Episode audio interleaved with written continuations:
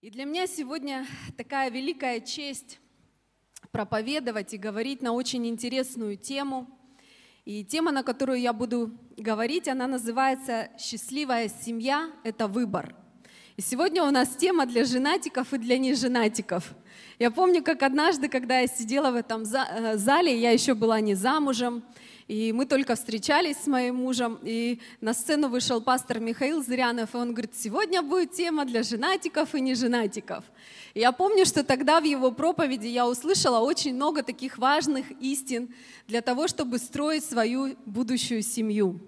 И я надеюсь, что Бог будет говорить с каждым из нас здесь сейчас. Аминь. И знаете, действительно, я назвала свою проповедь «Счастливая семья – это выбор». И я на самом деле верю, что счастливая семья – это выбор. И вообще счастливый человек, быть счастливым человеком – это выбор. И знаете, я разные семьи встречала за свои годы, и я видела, как счастливых женщин и мужчин, которые не были в браке, и счастливых женщин и мужчин, которые были в браке, и в то же время и глубоко несчастных мужчин и женщин, которые были в браке.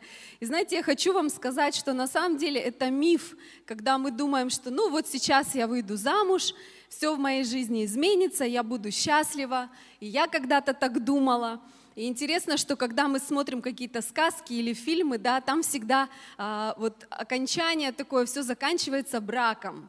И жили они долго и счастливо. И у нас такая картинка, такой образ складывается, что вот это и есть вот этот финальный момент, когда э, мужчина и женщина, когда они предстают пред Господом, когда происходят слова завета, венчания, и что это вот и есть тот момент, с которого они будут счастливы. И знаете, я тоже так думала, я тоже так верила. И это миф на самом деле, потому что можно быть и глубоко несчастным человеком в браке. Поэтому быть счастливым или несчастным – это наш выбор. И даже если ты сегодня не замужем или не женат, и ты думаешь, что я так хочу выйти замуж, вот я несчастная, на самом деле у нас есть источник, который делает нас счастливым. И этот источник – Бог. И это глубокое заблуждение, когда мы думаем, что я выйду замуж, и мой муж обязательно сделает меня счастливой. Ты знаешь, твой муж, он женится на тебе, и он думает, ну, наконец-то моя жена, она сделает меня счастливой. И приходит глубокое разочарование, когда мы можем видеть, что а муж-то не может сделать меня счастливым. И как оказывается, я-то тоже не могу его счастливой сделать. И у нас претензии друг к другу, какие-то недопонимания.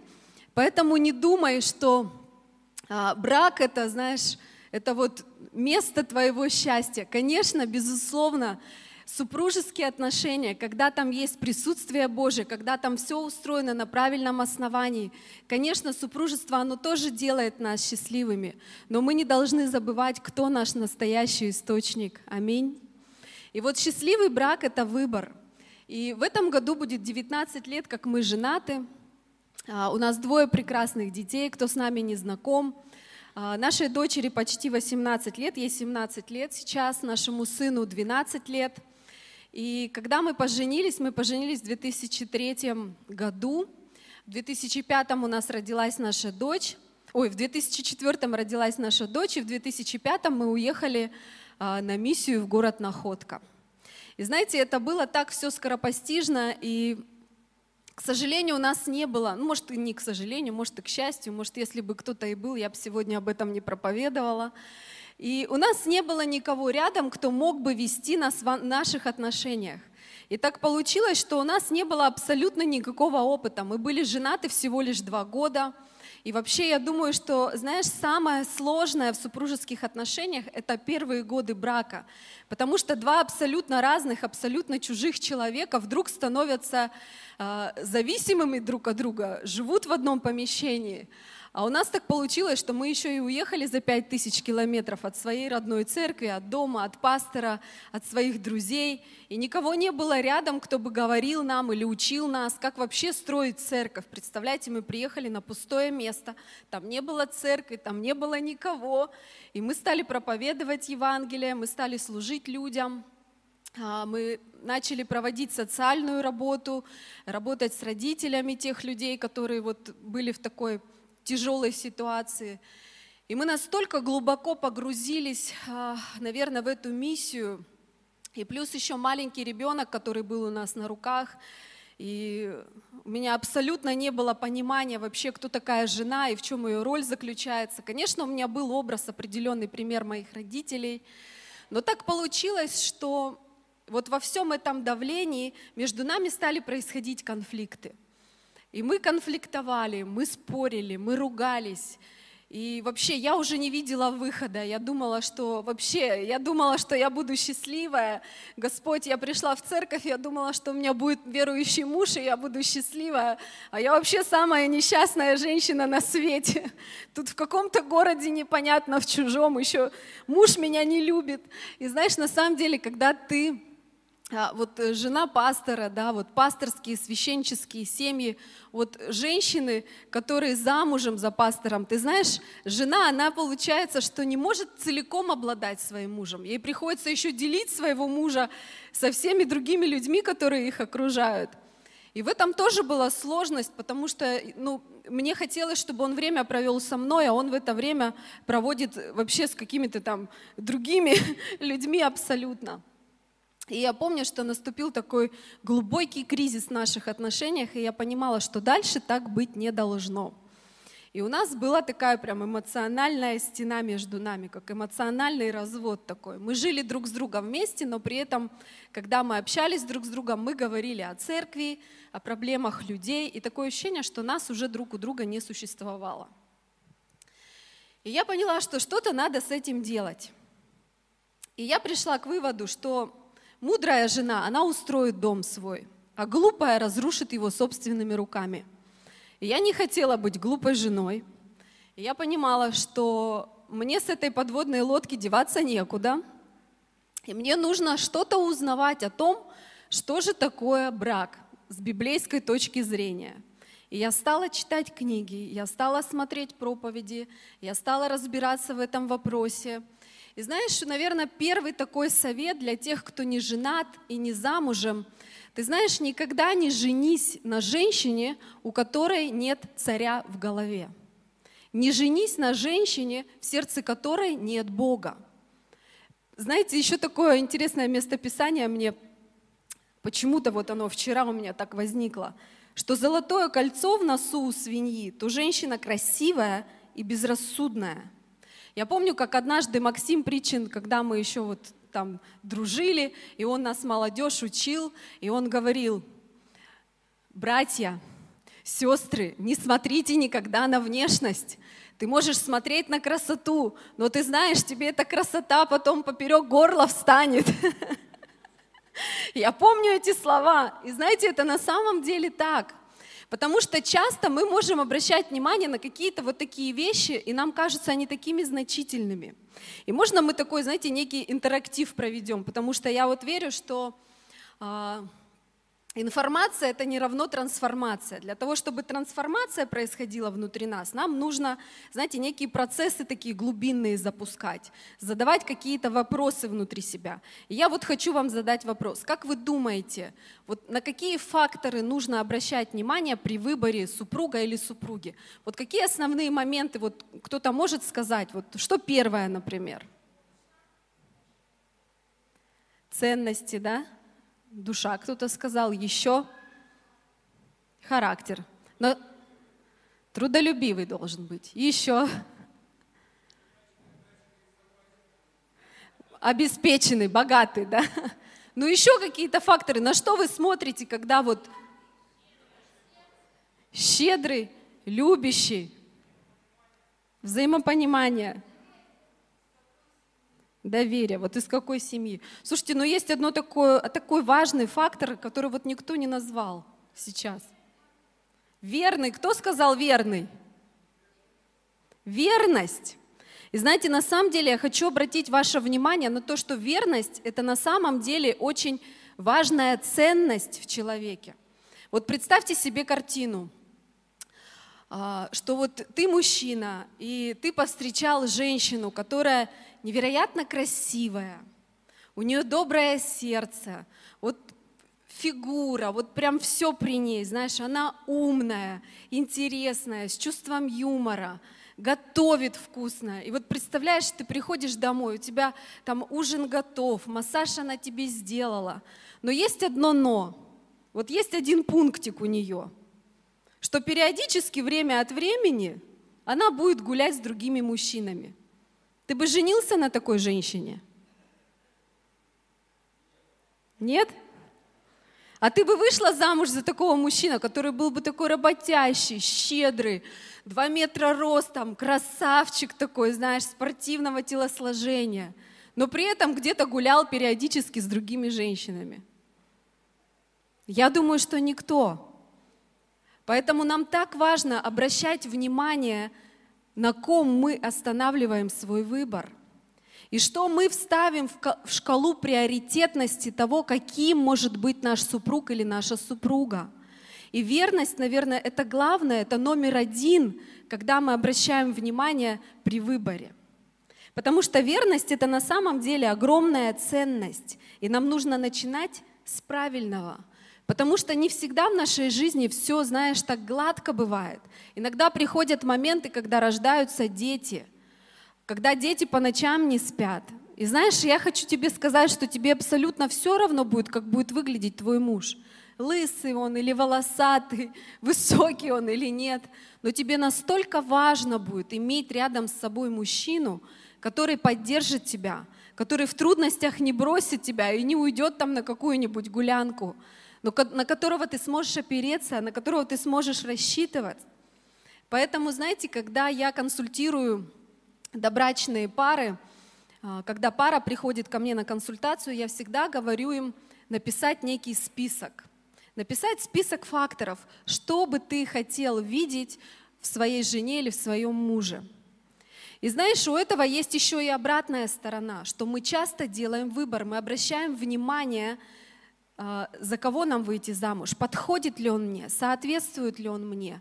И это важно – но знаешь, с другой стороны, также важно, посмотрев внимательно, помолившись на этот список, обратить внимание, а обладаю ли я всеми этими качествами? А есть ли вот эти качества, которые я ожидаю от своего будущего мужа или своей жены внутри меня? Честно ответить самому себе, а я верен, а я буду верен, а мой муж, а моя жена сможет на меня положиться – а внутри меня все это присутствует или нет? Готовишь ли ты себя, культивируешь ли ты свою жизнь, чтобы быть мужем или женой? И знаешь, это на самом деле очень важные вещи. И нужно осознанно подходить к этому. И именно ты сам делаешь выбор. И знаешь, так интересно, что когда я приходила к Богу, я задавала вопрос, Бог, скажи мне, пожалуйста, это мой муж или нет? И Бог молчал. Я молилась, молилась, Бог молчал. Думаю, может, я неправильно спрашиваю. Знаешь, однажды Бог Еву к Адаму привел, и потом Адам его обвинил, сказал, Бог, ну это же жена, которую ты мне дал. И, наверное, Бог с того времени уже не говорит, что это твоя жена или твой муж. Говорит, слушай, выбирай сам. И я верю в то, что это наш выбор, когда мы выбираем, но при этом мы можем молиться Богу, и мы можем приглашать Его в наши отношения и задавать Богу вопрос, Бог, а есть ли Твоя благодать? А благословишь ли Ты нас в наших отношениях? И я помню, что я задавала Богу этот вопрос. И Бог говорил со мной, были какие-то свидетельства – и когда мы задаем Богу этот вопрос, и когда приходят трудности в нашу жизнь, то вот эти ответы от Бога, они, знаешь, как некое основание для нас и понимание того, что никуда нам не деться с этой подводной лодки. Какие бы трудности между нами не были, нам придется строить наши отношения. И мой муж, он не видел кризиса тогда, ему казалось, да все прекрасно, все замечательно, ты, это просто ты такая непослушная жена, ты ко мне придираешься, ты должна быть послушна, и он, знаете, там места Писания какие-то зачитывал. Я ему места Писания зачитывала. Пока в один прекрасный момент кто-то не сказал нам, не читайте письма друг друга. То есть есть вещи, которые написаны для мужа, ты их не читай. А есть вещи, которые написаны для жены, и ты их не читай. Это, это не вам принадлежит. И я помню, когда я стала общаться и говорить со своим мужем на те темы, которые я увидела, что нам нужно вот изменить что-то в наших отношениях. Ну и благодаря тому, что его ответственность э, священника, он стал включаться. Он стал включаться в момент, и какие-то вещи стали меняться тоже в наших отношениях. И вот сегодня я могу сказать, что мы счастливы в своем браке, потому что однажды мы сделали выбор быть счастливыми. Потому что э, вот любовь и влюбленность — это разные вещи. И мы можем думать, что влюбленность — это и есть любовь, и их легко перепутать. Но знаете, любовь и влюбленность — это абсолютно разные вещи. Влюбленность, вот кто-нибудь влюблялся когда-нибудь? Вот влюбиться можно когда угодно, где угодно и в кого угодно. Можно вообще в киноактера влюбиться, смотреть фильм, а, видеть образ и сказать, вау, какой он классный, и чувствовать вот эту влюбленность. И знаешь, мы могли влюбляться, в школе могли там сегодня одну девочку люблю или мальчика, там на следующий год, о, вот этого мальчика люблю. И влюбленность, она, знаете, а, сопровождается тем, что ты внутри ты ждешь этот объект своей влюбленности. Ты ни о чем думать не можешь, ты вот только о нем думаешь. И знаешь, ученые уже установили, что когда мы влюбляемся, то в нашем организме вырабатываются определенные химические вещества, которые поднимают уровень серотонина. И вот этот уровень серотонина, он дает нам такое состояние эйфории, и мы в такой эйфории находимся. И нам кажется, вау, все так прекрасно, все так замечательно. Но знаешь, и, и это химия, на самом деле влюбленность — это химия. Но у химии есть свойство такое заканчиваться. И вот эта влюбленность, возможно, она помогает нам, когда мы встречаем свой объект влюбленности. Я не знаю, почему, у меня нет ответа, почему какой-то мужчина и какая-то женщина вдруг в какой-то момент начинают испытывать друг другу определенную симпатию или определенные чувства. Это волшебство какое-то, это какая-то химия, и она необъяснимая. Но знаешь, вот эта химия, ей свойственно когда-то закончиться. Но, как правило, эта химия, ну вот, ну, может быть, она длится там, ну, полтора года. И вот, как правило, за полтора года люди, они уже успевают пожениться за эти полтора года. И потом они в браке уже удивляются, они говорят, слушай, ну я так был влюблен в тебя, а у меня такие чувства были, а сейчас что-то как-то я вот уже не люблю свою жену. Или жена говорит, ой, что-то я раньше, вот он ко мне приходил, он там до меня дотронется, у меня там все в животе бабочки, а сейчас вот он приходит, дотрагивается для меня, а у меня вообще уже никаких эмоций. Но знаешь, на самом деле влюбленность и любовь, они абсолютно разные. Влюбленность имеет свойство заканчиваться, а любовь это нечто большее. Любовь это когда ты осознанно принимаешь решение посвятить себя другому человеку когда ты прикладываешь определенные усилия. Поэтому, когда влюбленность заканчивается в нашем супружестве, все, что нам нужно, нам нужно начать исполнять те заповеди, которые Бог повелел нам в Священном Писании. И вы нигде не увидите такого в Библии, чтобы там было написано «женись на том, в кого ты влюбился». Но там сказано «люби того, на ком ты женился». Поэтому у нас нет выбора – если вы женаты, если вы сегодня в браке, и вы чувствуете, что ваша химия где-то закончилась, если Бог говорит, если Библия, Слово Божье говорит, люби того, на ком ты женился, люби того, с кем ты сегодня в браке, значит, у нас есть такая возможность, у нашего организма есть такая возможность время от времени вырабатывать эту химию, чтобы наши чувства, наши эмоции, они снова вырабатывали этот серотонин в нашем организме. Просто нам нужна мудрость, как это делать. Поэтому нам важно исполнять эту заповедь, любить тех, с кем мы в браке. И я хочу обратить ваше внимание на то, что такое брак с библейской точки зрения, в чем его смысл. И кто-то может думать, вы знаете, у меня такой страх был, когда у нас была свадьба, и когда мой муж за мной, будущий муж за мной приехал, и знаете, у меня на лице было такое замешательство. Мне все время казалось, что он это поймет. У него такая улыбка была, он такой счастливый, довольный. А у меня было чувство, знаете, такое ощущение, как будто бы все вообще, я умираю. потому что для меня было такое понимание, что мой брак, моя семья — это раз и на всю жизнь. Знаешь, кто-то может думать, что брак — это вот ты пришел в ЗАГС, подал заявление, зарегистрировали вас, дали вам документ, все, вы женаты.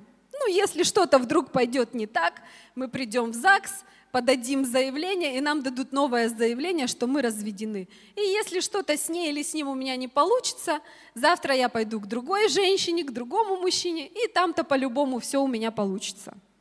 И знаешь, это глубокое заблуждение, потому что ты от себя никуда не уйдешь.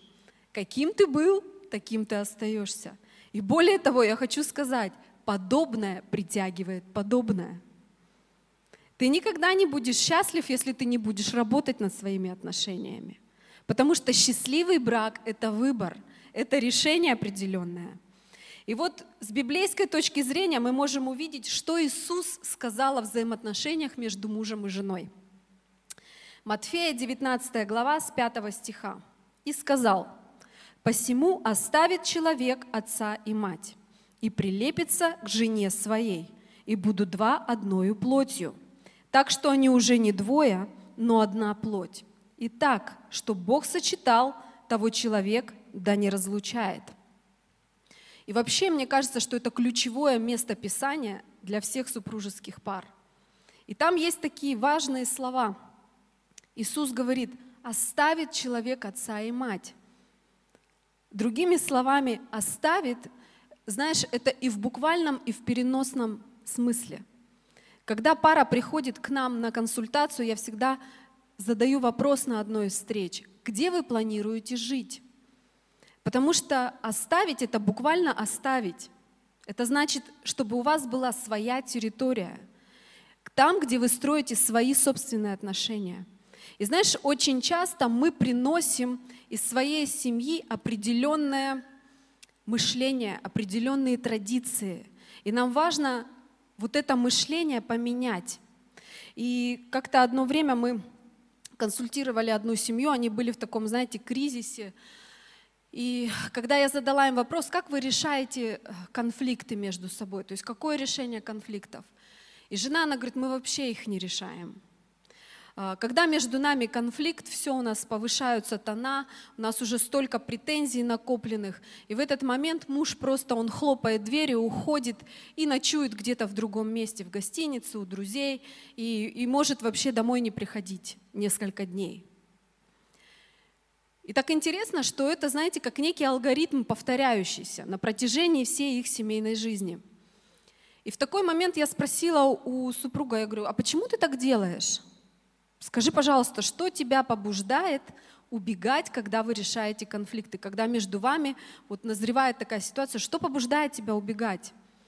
И я думаю, что он вообще впервые, наверное, задумался о том, а правда, а почему же в моей жизни это происходит?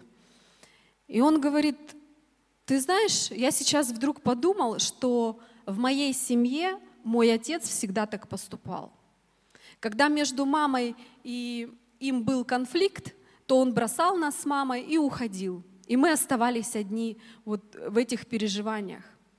И знаешь, на самом деле есть вещи, которые мы приносим в наш брак из той семьи, в которой мы были.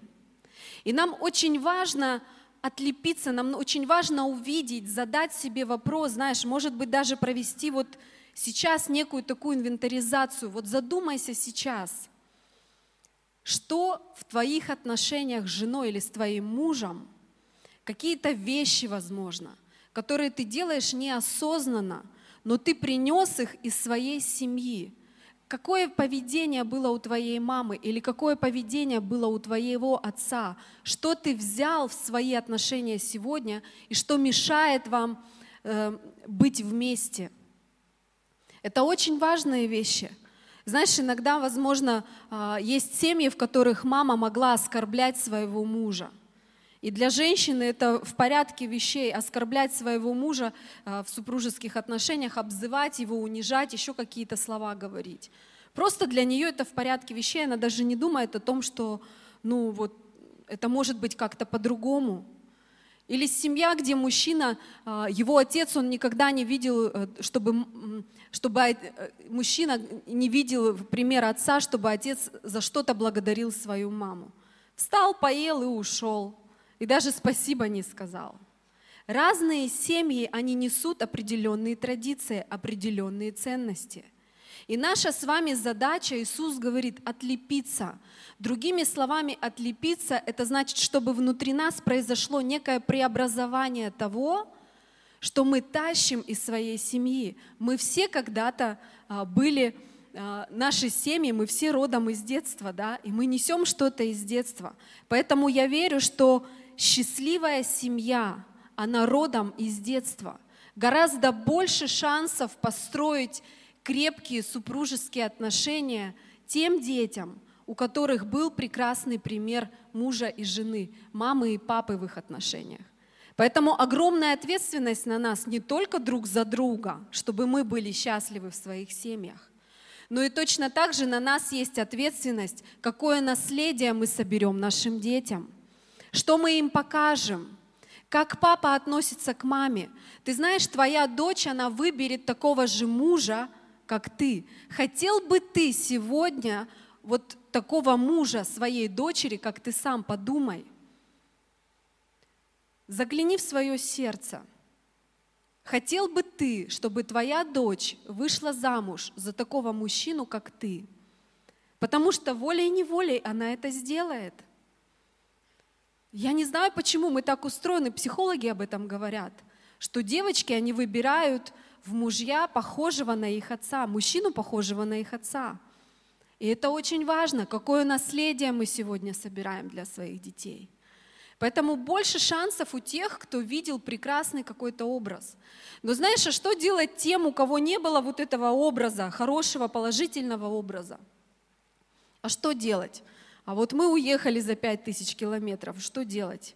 И мы открывали Священное Писание, и Дух Святой учил нас. И мы учились из Слова Божьего, поэтому у нас в церкви есть уникальная возможность смотреть в Слово Божье, учиться из него и исполнять заповедь. Аминь.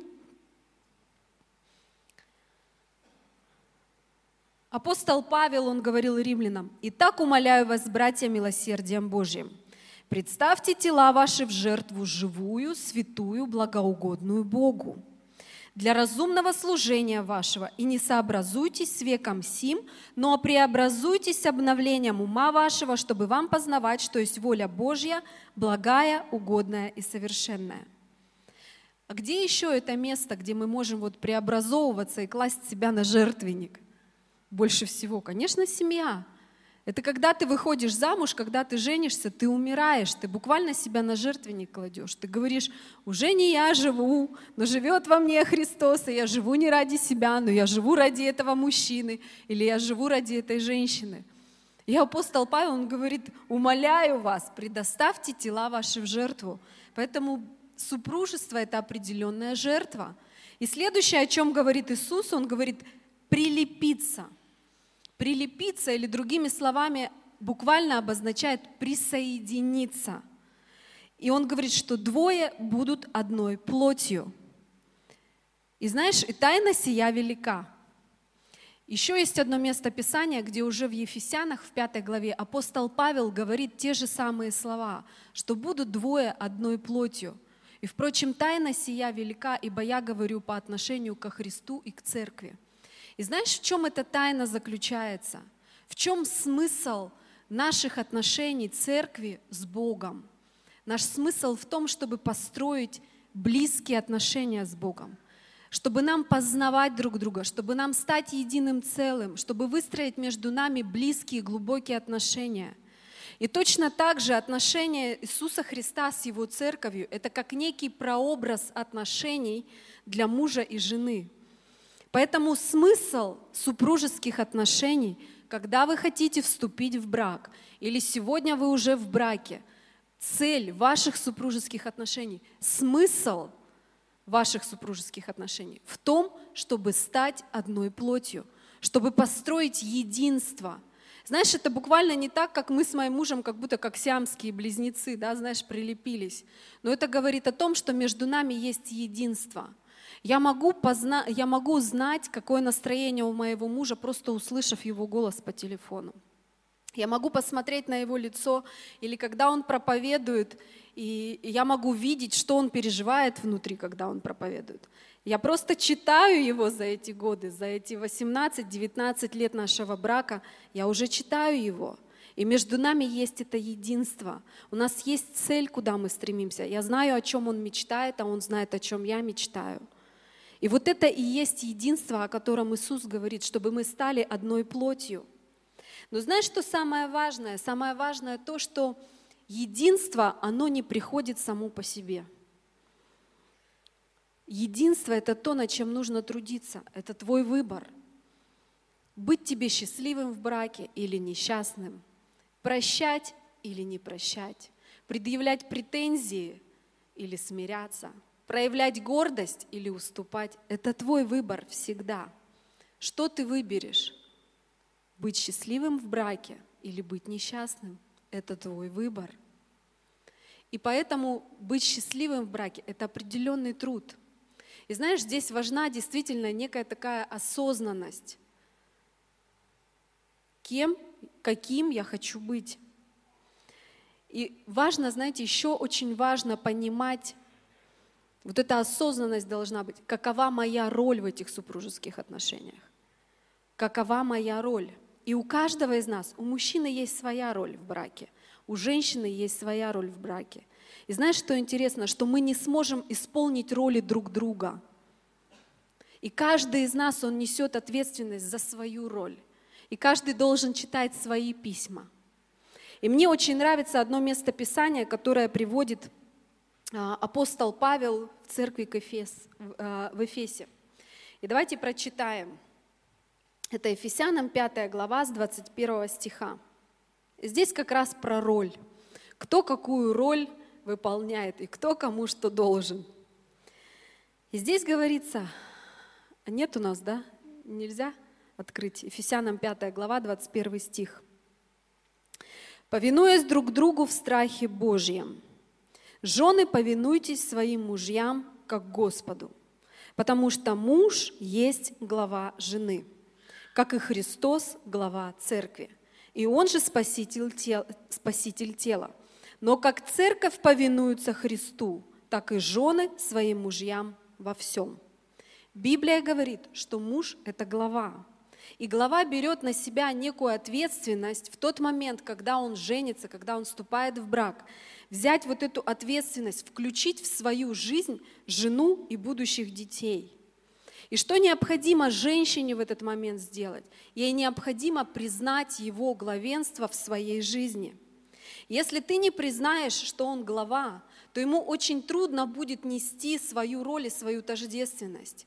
И тогда ты не, не сможешь насладиться те, теми благословениями, которые он как мужчина, как глава может принести в твою жизнь. Поэтому это очень важно. Дальше апостол Павел говорит, мужья, любите своих жен, как и Христос возлюбил церковь, и предал себя за нее, чтобы осветить ее, очистив баню водную посредством слова, чтобы представить ее себе славную церковью, не имеющую пятна и порока, или чего-либо подобного, но дабы она была свята и непорочной. Так должны мужья любить своих жен, как свои тела. Любящий свою жену любит самого себя, ибо никто никогда не имел ненависти к своей плоти, но питает и греет ее, как и Господь, церковь. Это то, что Бог повелевает муж, мужьям и женам по отношению друг к другу. Женщине Бог повелел, безусловно, уважать своего мужа. Знаешь, когда мы говорим о том, что такое любовь, то мы можем увидеть в Писании такое определение, где, сейчас я вам его прочитаю, это 1 Иоанна 4 глава, где говорится, кто не любит, тот не познал Бога, потому что Бог есть любовь. Что такое любовь? Кто не любит, тот не познал Бога. Другими словами, любовь – это Бог, а Бог – это любовь. И когда мы смотрим на Бога, когда мы смотрим на Его отношения с Его церковью, мы можем видеть вот этот образ настоящей любви. И когда мы говорим кому-то, что я тебя люблю, то буквально это обозначает, что мы приглашаем Бога в наши отношения. Это значит, что Бог должен быть между нами. Его присутствие, Его заповеди, Его Слово. И когда мы говорим и читаем вот это место Писания, где говорится, что жены, безусловно, повинуйтесь своим мужьям. Здесь говорится повиноваться, бояться, жена да боится своего мужа. И знаешь, я не думаю, что это речь идет именно о том, что жена так боится, вот смотрит, там муж машину уже припарковал, поднимается, и она все в страхе, у нее там испарина, не знаешь, что от него ожидать, какой то муж пришел. Но знаешь, я глубоко убеждена, что речь идет о том страхе Божьем внутри нас, о том почтении, которое мы испытываем по отношению к Богу. Библия говорит, что а, когда мы уважаем, когда мы боимся, когда мы почитаем Бога, то мы находимся а, в Его присутствии, знаешь, в каком-то смирении. Мы осознаем, кто Он для нас. Правда же? И мы не боимся, что Бог может что-то плохое нам сделать, но мы знаем, что Бог любит нас. И Его главенство, оно выражается, оно руководствуется любовью. И знаете, я помню, когда в моей жизни был такой момент, и когда я читала это местописание о том, что жена должна почитать своего мужа, уважать своего мужа. И я помню этот момент, когда я поняла, что я не почитаю и не уважаю своего мужа. И я пришла в присутствие Божье, я говорю, Бог, вот я не знаю, я не могу его уважать, я не могу его почитать, и вообще я умнее, умнее его. Я вообще считаю себя умнее его. И знаешь, что интересно, когда я еще обижена так на него была. И знаешь, что интересно, что Бог, Он всегда защищает вот эти позиции, которые Он дает. И Он говорит мне, если любите меня, то и заповеди мои соблюдаете. Если любите меня, то и заповеди мои соблюдаете. Ты знаешь, я верю, что все то, что мы кормим, то в нашей жизни и растет. И есть вещи, которые мы делаем по вере. И когда ты принимаешь решение глубоко уважать и почитать своего мужа, ты знаешь, он становится достойным человеком, который действительно достоин почтения и уважения. И если свои чувства, женщины, если вам свои чувства трудно подчинить вашему мужу, вам кажется, что он не идеальный, то, знаешь, гораздо проще свои чувства и свои эмоции подчинить Богу, потому что, ну, Бога-то я люблю, а если я его люблю, он говорит, значит, ты заповеди, дочь моя, должна соблюдать. Хорошо, Господь, ради тебя я буду учиться это делать. Поэтому влюбленность и любовь — это разные вещи. Любовь — это то, что мы взращиваем. Любовь — это то, что мы культивируем. Любовь — это то, что происходит на основании наших решений. Поэтому уважение, почтение по отношению к своему мужу — это наше решение. Это заповедь, которую Бог заповедал для нас. Аминь. И я учусь, до сих пор учусь почитать и уважать своего мужа как Господа. И знаешь, нигде в Библии прямо так не написано, что жена люби своего мужа. Но там говорится, что жена должна с почтением, с уважением бояться своего мужа. Да? То есть глубокое уважение и почтение к своему мужу как Господу – это наивысшая форма любви, которую женщина может в браке своему мужу оказать. Аминь. И для моего мужа гораздо важнее, однажды я задала ему вопрос, что для тебя более ценно, когда я тебе говорю, что я люблю тебя, или когда я тебе говорю, что ты знаешь, я тебя так уважаю. И он подумал, он сказал, ты знаешь, мне гораздо вот как-то ближе на сердце лежит, когда ты мне говоришь, что ты меня уважаешь. Поэтому это, это, это ценность для мужчины, это его потребность быть значимым, быть уважаемым в супружеских отношениях. И Бог женщину сотворил, как ту, которая напоминает ему об этом, которая говорит ему все время, она вдохновляет его. И вообще Бог создал женщину, Он вынул ее из Адама, Он вытащил некую грань из Адама. Вы помните, да, как Бог сотворил человека? Он говорит, сотворю человека по образу и подобию своему. И когда он смотрел на Адама, и он думал, нет, что-то все-таки вот, ну, не хватает, чего-то не хватает Адаму. И на самом деле Адам мог э, выразить вот эту полноту образа и подобия Божьего тогда, когда у него был бы объект любви. Человек стал объектом любви для Бога. И вот у Адама должен быть объект любви. И я глубоко уверена в том, что женщина создана для того, чтобы быть любимой своим мужем. И вот ее цель, ее задача, знаешь, вдохновлять мужчину, чтобы мужчина, потому что мужчина, он как Бог, он должен что-то делать, что-то придумывать, завоевывать, какие-то, я не знаю, совершать какие-то подвиги. А женщина, она рядом для того, чтобы он мог совершать эти подвиги. Мы как напоминание для него. Поэтому мужчина, когда ты думаешь о том, что жена это просто, знаешь, что-то такое для тебя второго сорта, и ты ей говоришь там, короче, ты должна быть мне послушна. Знаешь, на самом деле это ну, будет неправильно. Потому что если ты относишься к своей жене как к рабыне, то значит ты сам внутри того же рабского мышления, значит ты сам раб. Но если ты осознаешь, кто ты в теле Христа, кто ты в Боге, если ты осознаешь, что ты царственное священство, что Бог любит тебя, что ты царь, и когда ты будешь относиться к своей жене как к царице, то она будет таковой. То, что мы кормим, то и растет. Аминь.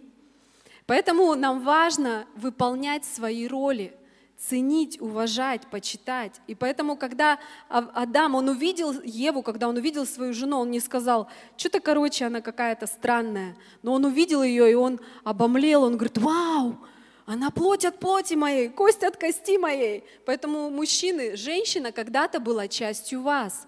И если мы для вас чем-то непонятным являемся, или у вас есть какое-то отношение неправильное по отношению к женщине, имейте в виду, что когда-то она была вашей частью, вашей гранью, и просто Бог вынул эту грань из вас. Аминь. А мужу что говорит Писание? А мужу говорит, любить свою жену. И знаешь, любить не так, как тебе заблагорассудится, или любить не так, как любят мужчины своих жен в этом мире, или не так, как твой отец любил твою жену. Но здесь сказано, что мужчина должен любить свою жену, как Христос.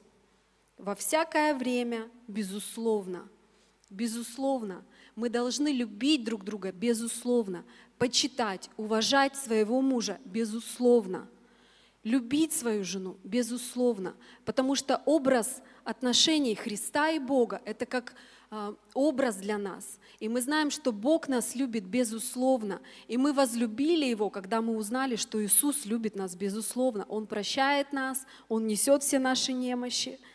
И мужчина – глава, и его главенство, оно руководствуется чем? Любовью.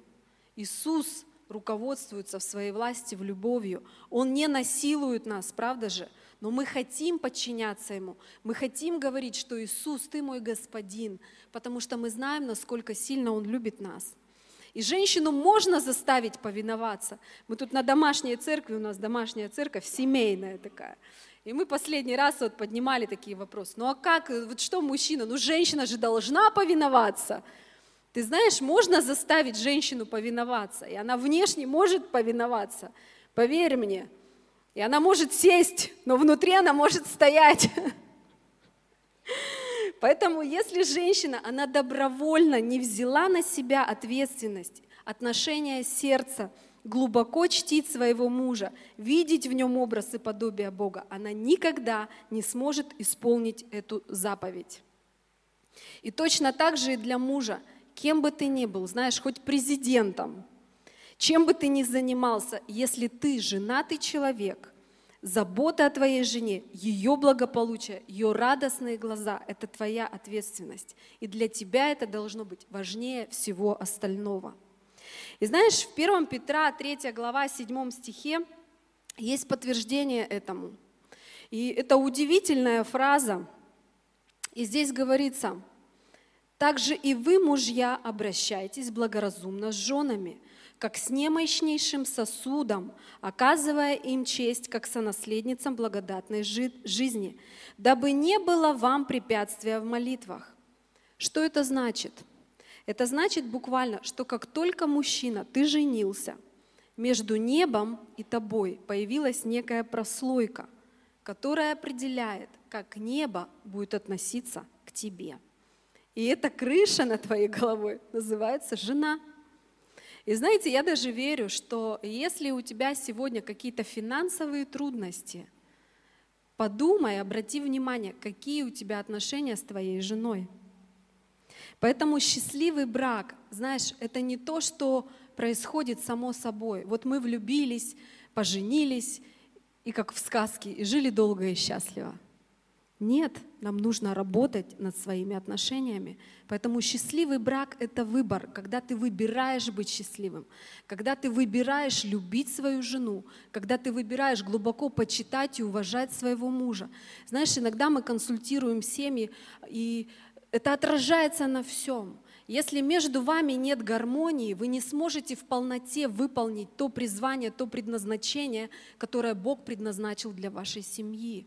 И дети, они всегда как лакмусовая бумага, они реагируют на наши конфликты. И поэтому это не просто наша ответственность быть счастливыми, делать друг друга счастливыми, но это и наша ответственность, чтобы дети наши росли в счастливых семьях.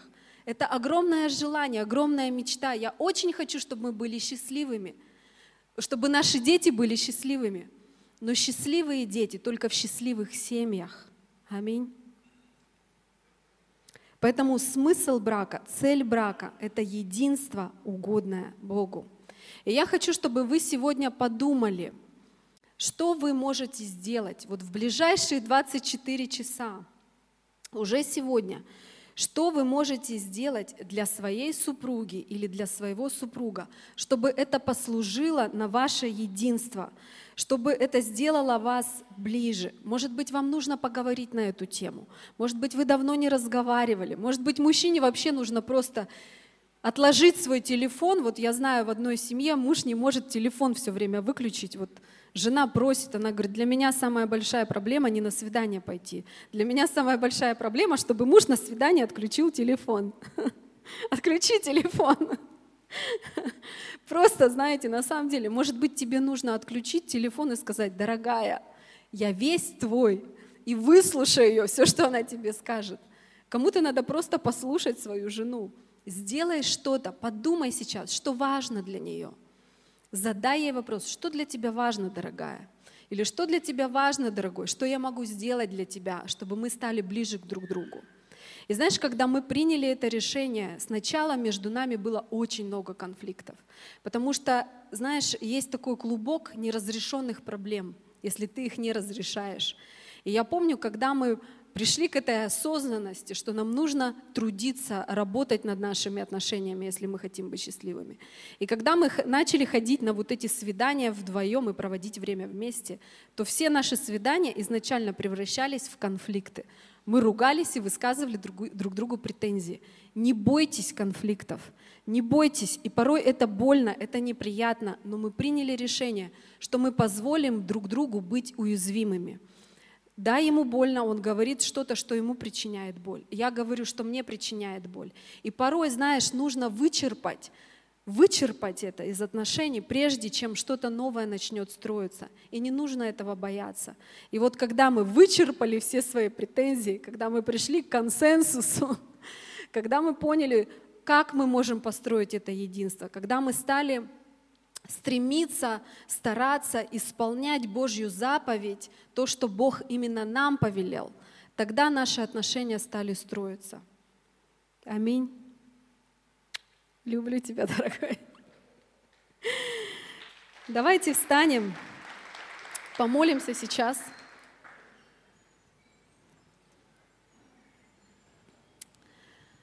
И знаете, я очень хочу, чтобы, знаете, в нашей церкви были очень крепкие семьи, потому что там, где есть крепкие семьи, там церковь крепкая. И мы как церковь сможем исполнить все предназначение нашей, то, к чему Бог призвал нас как церковь, тогда, когда наши отношения будут крепкими, когда мы будем строить наши отношения на правильном основании, когда мы будем любить друг друга, ценить друг друга, уважать. И знаешь, не просто знать это как информацию. Я не хочу, чтобы вы сегодня ушли с этого собрания, и для вас это было просто как информация.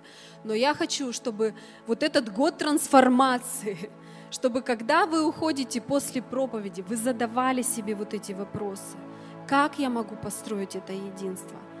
Мой муж вообще меня в этот год трансформации удивляет. Пастор, спасибо тебе, что ты этот год годом трансформации провозгласил. У меня мечта такая была, чтобы мой муж начал готовить. Он никогда не готовил. И спустя 19 лет, я не знаю, что на него снизошло, он готовит завтраки, он готовит ужины, и он не просто готовит, он делает это вкусно, он делает это красиво. И я помню, когда он приготовил ужин, я, я просто в таком, знаете, в шоке была в приятном. Я говорю, вау, ты что, ты все это приготовил? Он, да, дорогая. Я говорю, что с тобой? Он говорит, год трансформации, трансформация.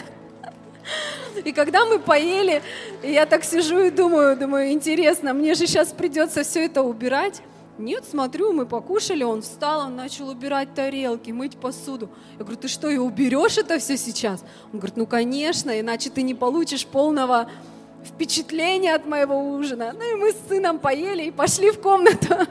И знаете, мне было так приятно и удивительно, это так классно, так здорово, когда мы что-то делаем для своих любимых. Правда? И давайте помолимся сейчас. Дорогой Господь, мы приглашаем Тебя в наши семьи.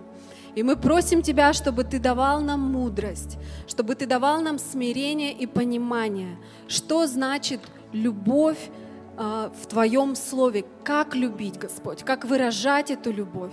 Отец, мы приглашаем Тебя в наши семьи, и мы просим Тебя, чтобы Ты научил нас этим заветным отношениям, чтобы мы стали взращивать то, что ценно, то, что для важно, чтобы мы развивали свою любовь, взращивали свою любовь, Господь.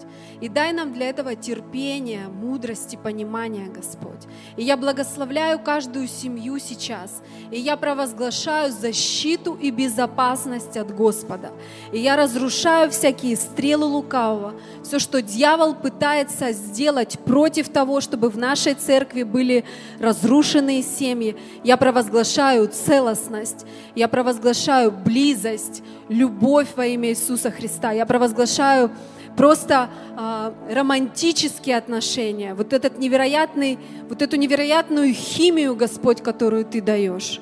И покрываю кровью Иисуса Христа прямо сейчас, Господь, Твоим драгоценным именем. Во имя Отца и Сына и Духа Святого. Аминь.